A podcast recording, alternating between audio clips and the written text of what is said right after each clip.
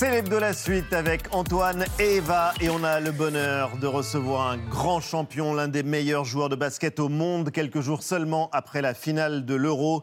Il est de passage sur le plateau de Célébdo avant de s'envoler pour les États-Unis pour le début de la saison de NBA dans sa nouvelle équipe, les Minnesota Timberwolves. Rudy Gobert est l'invité de Célébdo.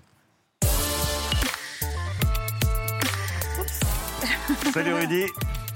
Bravo en tout cas d'avoir réussi à passer par la porte. On comprend euh, maintenant beaucoup de vos surnoms dont on va parler dans un instant. On doit vous dire bravo, félicitations. Vous avez porté euh, l'équipe de France euh, jusqu'à la finale de l'Euro. Eva, Antoine et moi, on n'a pas manqué un seul match. Ouais, et ouais, Eva, presque, ouais. ancienne basketteuse, Allez, un vrai tempérament sur le parquet. C'était dimanche dernier, médaille d'argent face à l'Espagne. Vous étiez parti pour gagner. Qu'est-ce qui domine aujourd'hui chez vous? C'est euh, le regret, l'amertume ou est-ce que c'est malgré tout euh, la magnifique aventure, la joie que nous on a ressentie? Bah écoute, il y a un peu des, y a un peu des deux. Il y a un peu des deux. C'est vrai que euh, on visait la médaille d'or, donc perdre en finale, c'est, c'est- c'est toujours, euh, toujours une grosse déception. Mais avec le recul, euh, moi je vois ça comme une opportunité de, bah, de encore plus progresser, d'essayer de, de devenir encore plus fort, revenir plus fort les, les, les saisons Mais C'est prochaines. ça le problème, c'est d'être un gagnant pur et dur en fait. On se contente de rien d'autre que de l'or. Bah, c'est ça, c'est ça, parce que c'est, ça qu'on veut. On, veut. on veut le meilleur, on veut, on veut, veut, on veut, on veut être au plus haut. On veut pas la deuxième place, mais parfois il faut, faut passer par la deuxième place et faut quand Et même on peut aussi raconter l'histoire en se disant trois tournois, trois podiums. C'est ça, il faut l'apprécier, il faut, faut apprécier l'histoire, faut apprécier aussi euh, ce, que, ce que ça représente pour, pour les jeunes qui nous regardent, pour les, les fans qui nous, qui nous Ouais, suivent. bien sûr, on va en parler. Et pour euh, aussi le niveau de la compétition. C'était une compétition avec beaucoup de, de très bonnes équipes. Donc, euh, Et avec deuxième, euh, c'est des même- moments décisifs, euh, des moments qu'on appelle euh, money time, où vous avez Et été euh, décisif pour euh, permettre à la France de se qualifier euh, en finale. Euh, Quelle est l'image, le temps fort que vous, vous gardez de l'Euro? Bah, écoute, euh, il y, a eu deux- il y a eu deux matchs euh, très très chauds. Ouais. Euh, La Turquie et l'Italie, c'est vrai que euh, les deux matchs, on, bah, on, on était presque au, bord du gouffre. On n'a pas lâché l'affaire. On s'est battu jusqu'au bout et on a pu revenir et, et aller accrocher, cette, euh, et aller accrocher ces, ces victoires. Donc, euh, Surtout quand, euh, on- face à la Turquie, ça, c'est pour le coup le money time. Traduction en bon français. Le Money Time, c'est là, où- c'est là où on voit qui est qui. C'est les Ouais. dernières minutes, secondes d'un match. euh, Et c'est là, en fait, que tout peut se renverser. Et euh, vous avez euh, permis à l'équipe de France de se, euh, de se qualifier. On a vu cette photo, euh, la, meilleure, de la médaille à la main, euh, avec euh, votre euh, ami euh, Evan. euh, vous l'aviez à la main, pas au cou. Euh, on peut être fair play quand même avoir la rage d'avoir perdu. Bah, pour moi, c'est pas. Pour moi, le fair play était, était là. J'ai beaucoup de respect pour l'équipe d'Espagne. Euh, ils ont été meilleurs que nous ce jour-là. Donc, euh, franchement, j'étais, bah, j'ai ouais, beaucoup de respect pour eux. Ouais. Je pense que ça n'avait rien à voir avec euh, le respect ou le fair play. C'était plus. euh, bah, on, on est des compétiteurs. On, Bah, on évidemment, voulait, on voulait, cette médaille d'or. Ouais. Euh, et donc, sur le coup, euh, tu te dirais, je ne suis pas venu pour l'argent. Donc, c'est pour ça qu'on l'a. Je pense qu'Evan, c'est le même sentiment qu'il avait aussi. C'est pour ça qu'on l'a pas mis autour du cou. Mais en aucun cas, c'est un manque de fair play ou un manque de respect. Non, évidemment pas. D'ailleurs, euh, j'imagine que vous l'avez gardé. Vous avez 30 ans, un Je palmarès gardé, euh, dingue. Multimédaillé avec l'équipe de France, euh, trois médailles d'argent. Il y a eu euh, celle de bronze, trois fois élu meilleur défenseur de la NBA. Et c'est extraordinaire d'y être euh, arrivé. Trois fois sélectionné pour les All-Stars. C'est les matchs qui réunissent les meilleurs joueurs de l'année, des matchs de, de gala. Un record dont on va parler. L'athlète français le mieux payé du monde, tout sport confondu. Tout ça, ça s'accumule. Il y a une forme de satisfaction quand vous disiez que vous vouliez aller encore plus loin. C'est où plus loin? Bah, en, fait, pour moi, c'est vraiment être euh, le meilleur Rudy que je peux être. C'est-à-dire que j'essaie de ne pas me fixer de limite par rapport aux distinctions individuelles, par rapport au montant de salaire, par rapport à, tout ça. Tout ça, ça reste subjectif. Euh, pour moi, c'est vraiment euh, me dire à la fin de ma carrière que j'ai vraiment tout donné pour être bah, le, le- le meilleur Rudy que j'ai, pu être. Et, Ouais. et ça va pour, le, pour bien sûr les performances sportives, mais aussi, euh, aussi ce qui est à côté. Alors, le meilleur Rudy, il fait euh, 2m15, 117 kg, 2m35 d'envergure. En France, on vous surnomme la tour de contrôle. Aux États-Unis, c'est Godzilla. on va voir lequel vous préférez de ces surnoms. Dans un instant, on continue de parler de votre carrière, de l'équipe de France, des Timberwolves du Minnesota et de votre engagement auprès des jeunes. Rudy Gobert, ce sera juste après le vu.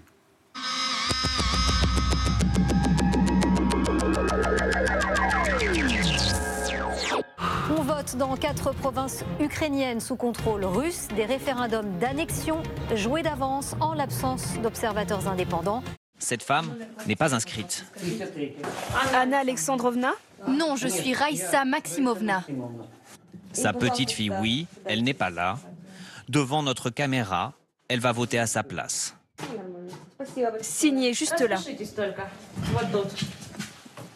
Je ne vais pas aller en prison au moins.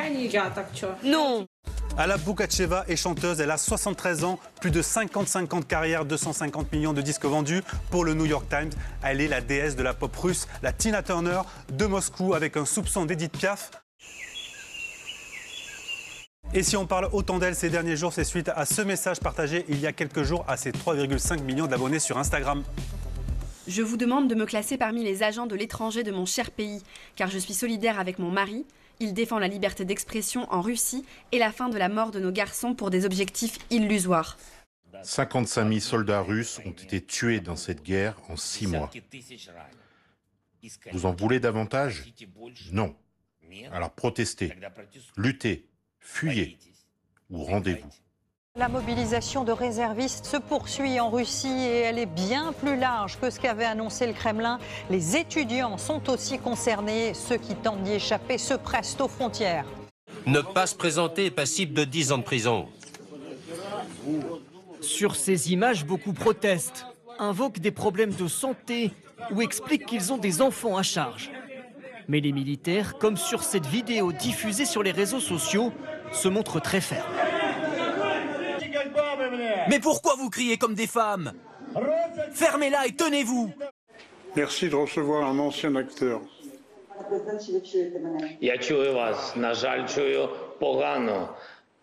Il a une plus, belle fin de carrière que la mienne. Il est président, je suis rien du tout.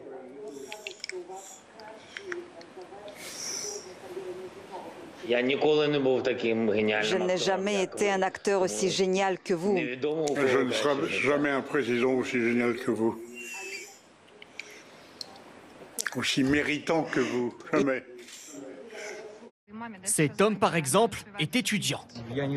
Je ne sais pas si ma mère pourra venir me dire au revoir. Elle est sous le choc. Elle est en train de finir sa journée de travail. Seul son père a pu être présent, furieux contre ce départ. Le décret présidentiel disait qu'aucun étudiant ne serait recruté. Et puis voilà, ils l'ont enrôlé sans aucune explication. Ce n'est pas bien. J'aurai 50 ans de plus, je m'engagerai dans l'armée ukrainienne. 50 ans de moins.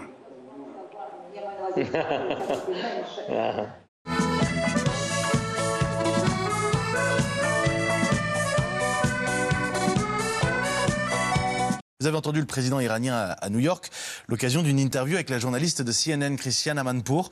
Le président qui n'a pas honoré son rendez-vous au final, qui a annulé l'interview parce que la journaliste américaine ne voulait pas porter le voile.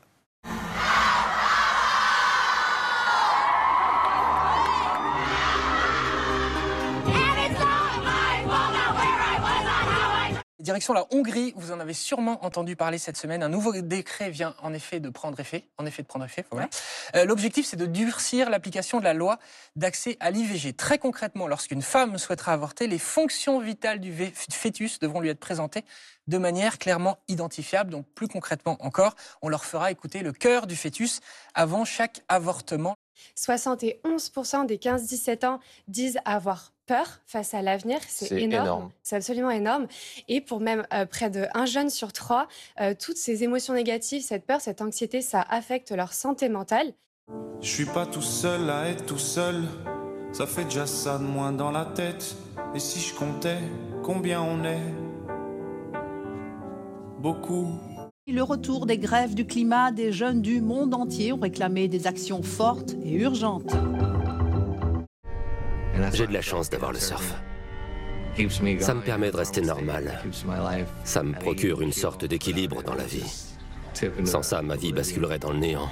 Pour moi, le surf, c'est comme un baiser de Dieu.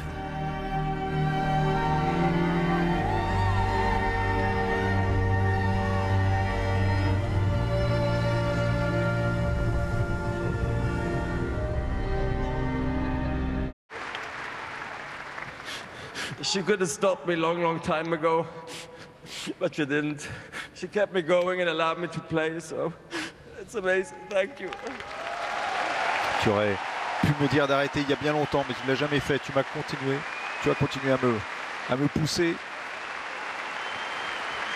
Et tu m'as permis de, de profiter encore de ces quelques années. Célèbre de la suite, toujours avec Rudy Gobert. C'était vu. Un mot d'ailleurs, l'équipe de France, qu'est-ce que ça représente pour vous? Parce que pour les gamins, on se dit, ce qui fait rêver, c'est la NBA.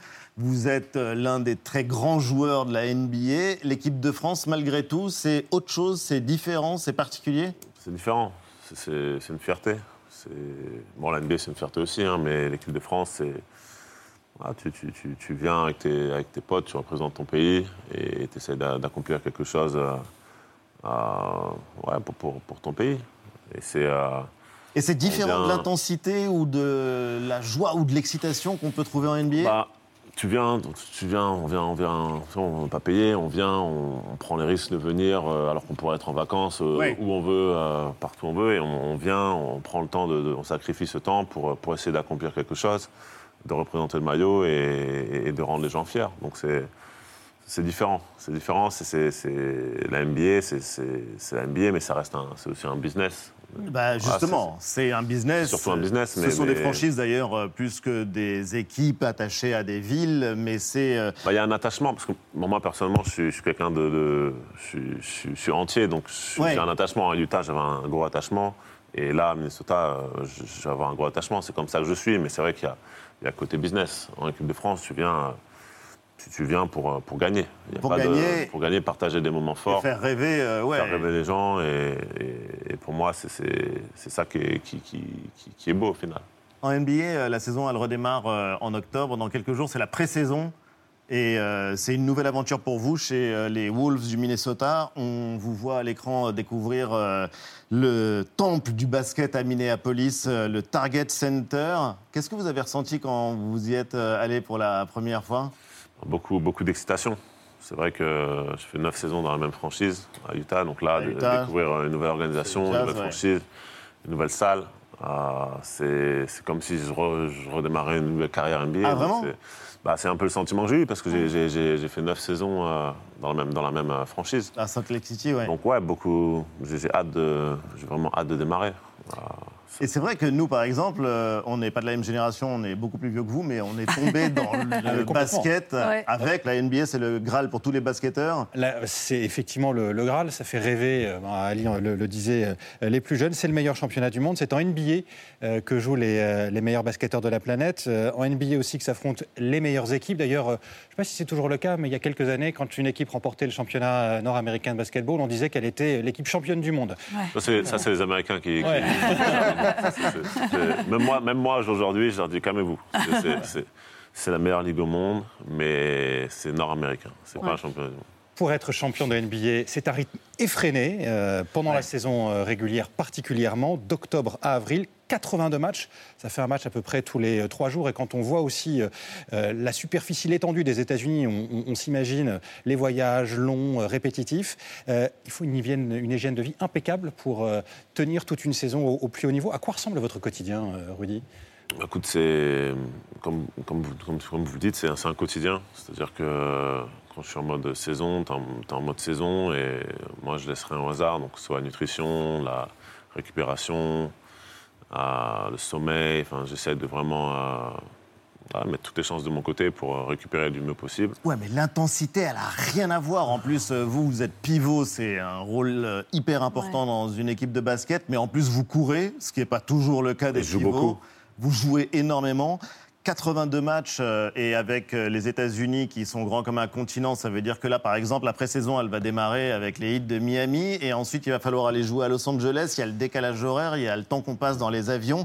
On ne devient pas champion par hasard. Il y a l'hygiène de vie euh, impeccable. Il y a même un régime alimentaire sur mesure. Ça, ça nous a fait délirer. Ah oui, il faut du travail, évidemment beaucoup de travail, des entraînements quotidiens, de la musculation. On en voit quelques images. Cette hygiène de vie, on en a parlé. Et puis donc ce gros travail sur l'alimentation.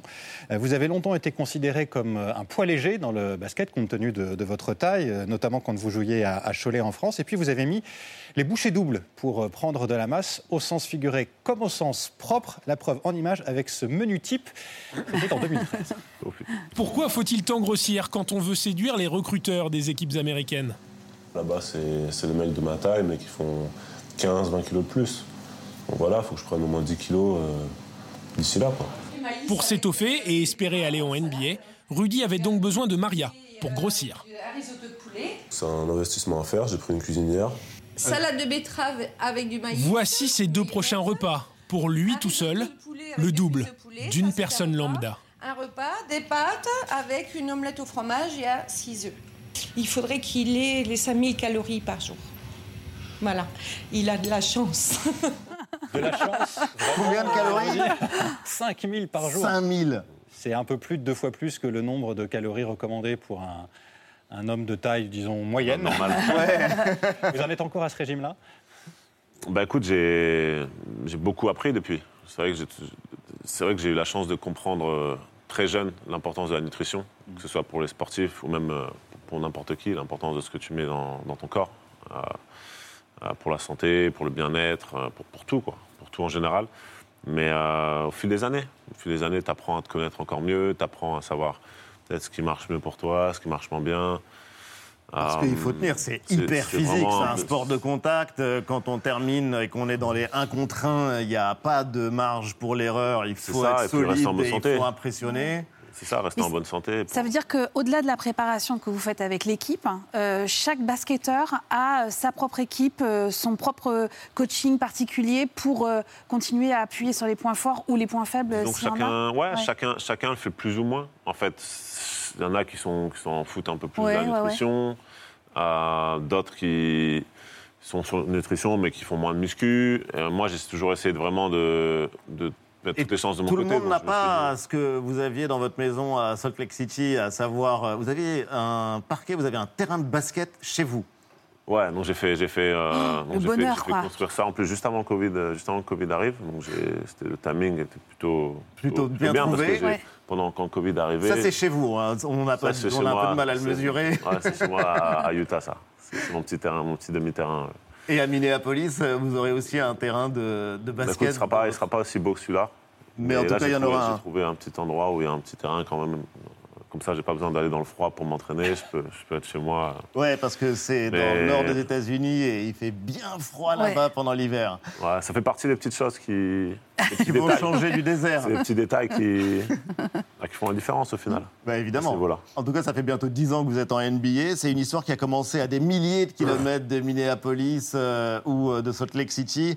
Oui, Notamment. en 2012, vous évoluez euh, déjà dans l'équipe de Cholet, mais depuis euh, plusieurs années, on vous regarde, on vous scrute. Vous aviez déjà fait euh, euh, sensation euh, dans l'équipe junior, et c'est à ce moment-là qu'un recruteur du club des Jazz de l'Utah fait le déplacement pour venir vous voir. Boulogne reçoit Cholet en Coupe de France. L'occasion unique de voir Rudy Gobert contre Mouhamadou Diaité, deux Français qui font fantasmer le basket américain. Malheureusement, la NBA ne nous autorise pas à parler de joueurs qui vont se présenter à la draft. Mais vous êtes là pour ces deux joueurs. Nous sommes là pour voir le match. Et évidemment, à 20 ans, le Choletais Rudy Gobert, 2m15, est annoncé en très bonne position pour la draft 2013 en juin. La NBA, c'est toujours dans le coin de ta tête, c'est c'est quelque chose qui tu penses, tu penses tous les jours. C'est pas dans un coin, c'est Oh, c'est un gros coin. Ce soir-là, les recruteurs NBA sont restés tard, après la fin du match.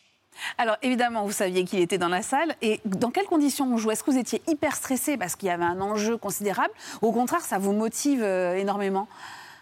Bon, C'est motivant après.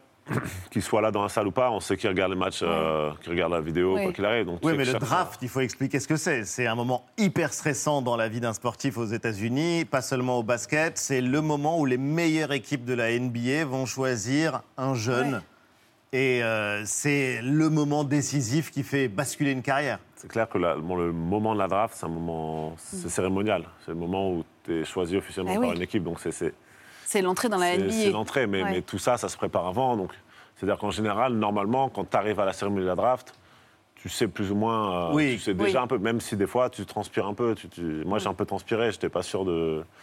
J'ai passé au premier tour, j'ai suis passé en 27, mais quand c'est à 25, 26, j'ai commencé à. C'est de là que ça vient le numéro 27 à regarder mon agent et à me demander. Euh, en partie. Parce que c'est par ordre. Le draft, c'est euh, des appels. Donc les grandes équipes appellent les jeunes qui se présentent. et donc, 30 au premier tour et 30 au deuxième tour. Donc moi, je voulais. Et donc vous, vous étiez 27e Premier tour, j'étais 27e. Et c'est devenu votre numéro fétiche c'est un numéro qui, revient beaucoup dans ma vie. Donc c'est la draft en particulier, ça a été un moment euh, où ben, le 27 est arrivé. Ouais, vous allez le porter aussi. Euh, pour moi, c'était un rappel. Voilà, c'était vraiment un rappel aux équipes que j'avais été choisi en 27e. Et on comprend pourquoi vous êtes devenu un modèle euh, pour les jeunes, Eva. Bah oui, vous êtes très engagé euh, auprès des jeunes. On, voulait, on tenait à en parler euh, ce soir.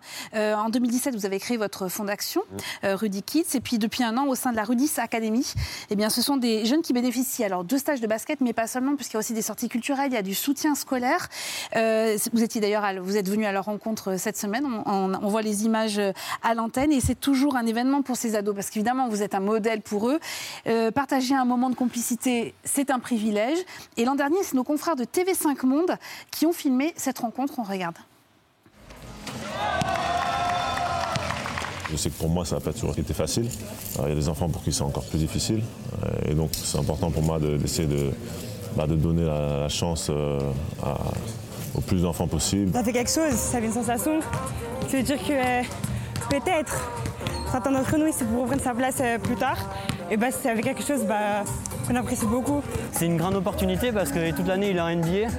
Et aujourd'hui de le voir en France et en plus de jouer avec lui, c'est vraiment, je pensais pas un jour le faire dans ma vie par exemple. Pourquoi c'est si important euh, pour vous d'être, euh, d'être présent près de ces jeunes? Bah, Parce que déjà, moi j'étais un de ces jeunes, il y a, pas si longtemps, ah, pas si longtemps que ça. Et... Le gamin de Saint-Quentin c'est ça. Qui était plus petit que les autres. C'est ça. Et pour moi, bah, déjà, j'aurais adoré avoir la chance de rencontrer des joueurs NBA ou des, ou des grands, peu importe le domaine, des, grands de, leur domaine à, cet âge-là. Et pour moi, c'est important que ben, chaque jeune puisse croire en ses rêves. Mhm. Chaque jeune se, dise qu'il puisse, qu'il peut devenir ce qu'il a envie de devenir. Et, c'est pour ça que j'ai créé la fondation. Et c'est pour ça qu'on on, fait des opérations un peu partout dans le monde, pour, euh, dans différents domaines autour de l'enfance, pour essayer de, bah, d'aider les enfants dans le besoin et leur donner les chances de, devenir ce qu'ils ont, envie de devenir. Parce que le basket, en plus, est devenu un sport euh, mondial. Et, ouais, au-delà euh, du basket. Au-delà du, basket. Il y a des terrains, alors à votre effigie, à Levallois, par exemple, euh, en France. C'est un héros de BD, c'est qui est assez dément. C'est votre BD. Bash, c'est un culte du basket où vous portez d'ailleurs le numéro 27. Vous êtes l'un des personnages de la BD. Et le basket, c'est comme une sorte de philosophie de vie. Est-ce que pour vous, c'est plus qu'un sport? Ben, C'est plus qu'un sport. C'est, on transmet des, des messages, on transmet des émotions. Là, c'est hyper euh, dur, c'est barbare, c'est violent, il y a de la SF. C'est pour exorciser, en fait, et pas se battre sur le terrain. Moi, j'aime beaucoup les mangas. Il y a un côté manga, donc je me suis inspiré de mes mangas préférés aussi, euh, tout en, racontant un peu mon histoire, euh, ma personnalité. Et voilà, on s'est amusé et je suis très content du premier, du premier tome. Mais ça fait quoi d'avoir un stade à, son effigie? Bah, C'est vrai que des fois, je ne réalise pas, en fait. Et et par exemple, tout à l'heure, je suis allé, je m'arrête et je me dis, en fait, j'ai un terrain avec ma tête dessus. des, fois, des fois, je suis tellement concentré sur, euh, sur les objectifs que je ne prends pas le temps de réaliser quand même le chemin parcouru. Ah bah le chemin parcouru, il est euh, ça fait du bien extraordinaire. d'apprécier quand même euh, le chemin parcouru. Et ce qui est euh, étonnant, c'est que là, on vous voit, vous êtes euh, hyper accessible, super euh, décontracté, alors que le basket en coulisses, c'est un monde qui est super dur. On se bâche, on se vanne sur les réseaux. On se bâche. On se bâche d'ailleurs. Euh, non mais c'est vrai, il y a d'anciens par exemple qui sont jaloux de vous, un ancien pivot comme Shaquille O'Neal par exemple qui dit du mal de vous sur un podcast. Vous par exemple sur Twitter, vous n'hésitez pas et genre vous taclez mais même des arbitres de la NBA. il y a un côté... c'était dans mes... Ouais, c'était avant. Quand j'étais jeune, avant. Vous êtes tapé sur les doigts. Non, je n'attaque plus, je suis, je suis posé. Mais moi je peux le dire, il y avait faute d'arbitrage. Mais... ouais, ça, ça arrive non, non, mais je plaisante, mais en l'occurrence, euh, vous devez faire hyper gaffe maintenant à ce que vous dites, ce que vous faites. Euh. Bah, toujours, toujours, toujours, même depuis le début NBA. Après, c'est vrai qu'avec la maturité, avec le recul, euh, c'est vrai que j'ai tendance à plus, à pas lancer d'attaques sur les réseaux, à pas, j'en reçois beaucoup. Ouais. mais bah, je pense en fait, je prends ça avec de l'empathie. Je prends ça comme, ça, vient, ça vient souvent d'insécurité, donc c'est, j'ai de l'empathie pour, pour les gens qui m'attaquent, et puis, puis au final C'est le, terrain et le reste qui Mais vous- parle. Bah ouais. Même sur le terrain, vous êtes zen. Hein. Ah, moi, enfin bon. Enfin, zen, ça Si, dépend. si, je vous ai. Bah, j'ai- En tout cas, les adversaires euh, sont rarement Ouais. zen. Ouais. Mais euh, c'est quoi votre objectif cette saison? Non, C'est d'être champion, d'aller en finale NBA avec Minnesota et pourquoi pas être, champion. C'est- C'est Vous avez l'équipe pour? une grosse saison. Ouais, on a le talent pour. On a, on a le talent pour. Maintenant, c'est, on a eu des changements. Moi, j'arrive dans une nouvelle équipe. Donc, Ouais, tout est à j'essaie de, construire. de- de bien prendre mes marques et de, bah, de- d'aider cette équipe à, la- à aller euh, là où ils n'ont pas encore réussi à aller et là où moi, j'ai pas encore réussi à aller aussi. Donc, euh, Bah, on vous le souhaite en tout cas. c'est une, une union Ouais. euh, gagnante. On vous le souhaite et merci infiniment de vous être arrêté sur le plateau de Célébdo. On peut faire un concours de spin où vous pouvez me montrer comment on fait. euh, Alors là, le moi, je suis, moi, je suis nul à ça. Non, mais pas autant que moi. Oui. Ah ouais, d'accord. Ouais, non, ça ouais, va. ouais, ouais, ouais, ouais. ça devrait aller. Ouais. Je vais essayer de le faire pour vous montrer que vous êtes vraiment fort. Merci Rudy Gobert en tout cas d'être euh, passé Merci, sur plaisir. notre euh, plateau. Bon retour aux États-Unis et bonne saison avec les Timberwolves. Euh, Je peux vous demander un kiff personnel, c'est le signer. Plaisir. Merci infiniment. C'est l'hebdo se termine. Merci les amis. Merci Ali. Et euh, merci Godzilla. Lundi à 19h, vous retrouverez Anne-Elisabeth Lemoine et toute l'équipe de C'est à vous. Quant à nous, on vous donne rendez-vous samedi prochain en direct dès 19h. Salut à tous.